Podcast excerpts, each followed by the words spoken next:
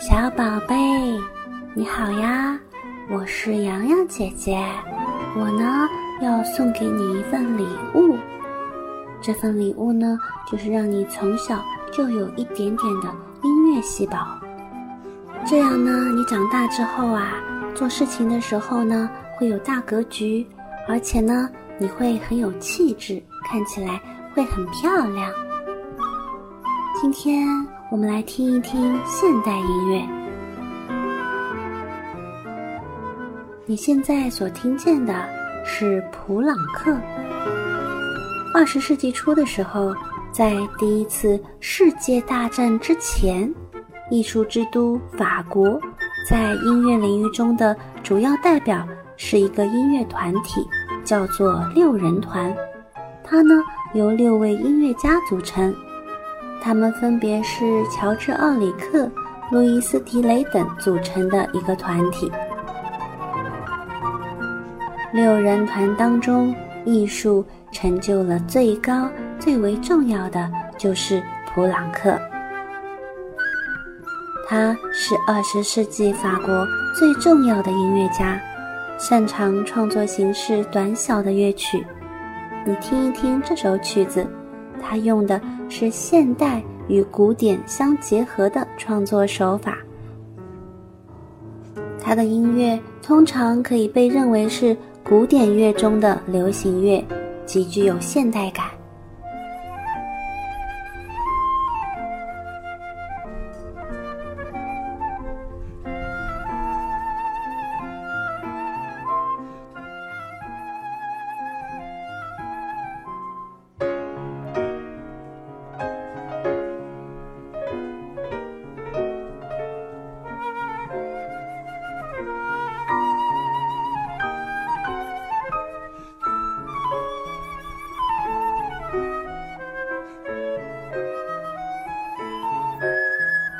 现在收听的是他的代表作《黑人狂想曲》，一共有十分钟，最短的一段只有一分钟左右。从篇幅上就可以看出，这位叫普朗克的作曲家，他的作品非常有现代性。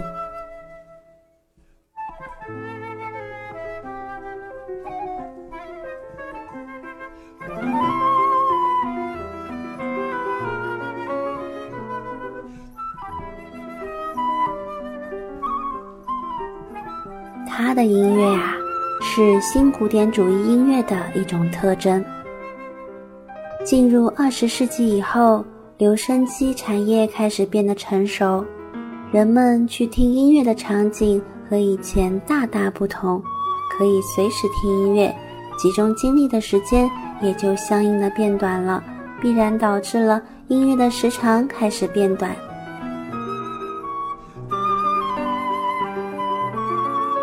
接下来，你身边如果有妈妈、爸爸、外婆、外公或者爷爷奶奶的话，让他们跟你一起，一边听着音乐，一边用手在旁边打节拍。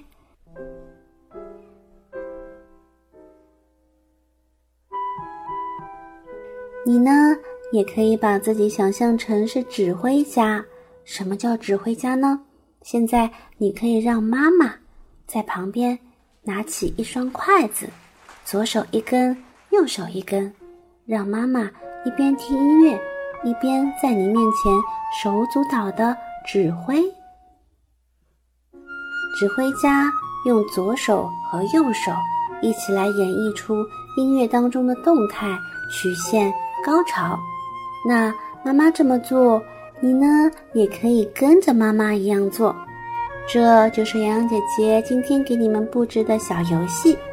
我们一边听普朗克的音乐，一边根据这些音乐进行非常浪漫的创造。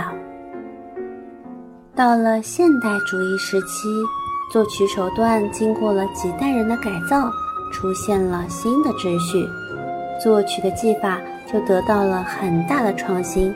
那个时候，宗教音乐的复古潮流。又随之而来啦。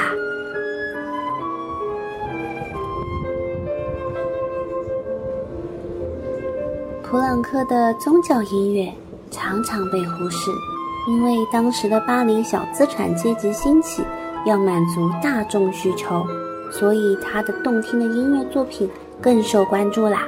其实他的宗教音乐是用现代的手法重新诠释了古老问题的一种创新，它的艺术价值也非常的高。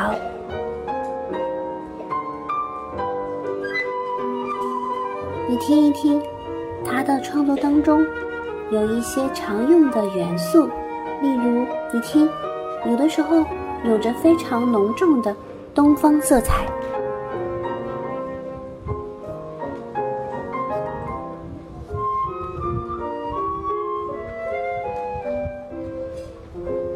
乐呢都非常具有画面感，甚至音乐家会参与到电影音乐的创作当中。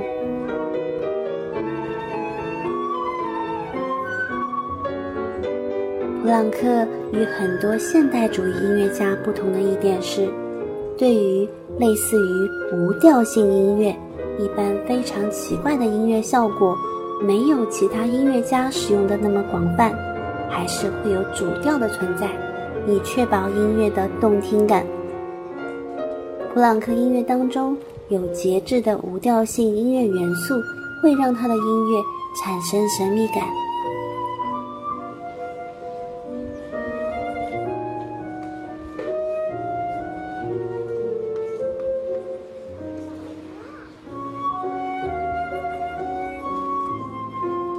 如果你喜欢这些音乐呢，洋洋姐姐下次呢会发一些图片给你的爸爸妈妈，更新到节目里。你可以一边听一边根据音乐去享受一下，如果在教堂里听音乐的感觉。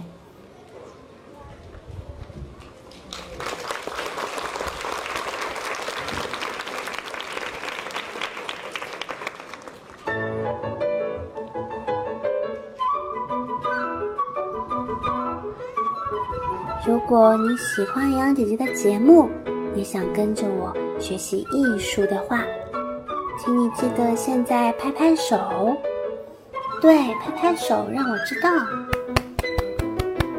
拍手呢，代表鼓掌，也代表你对洋洋姐姐的支持，好吗？好啦，今天就到这里啦，我们下期节目再见。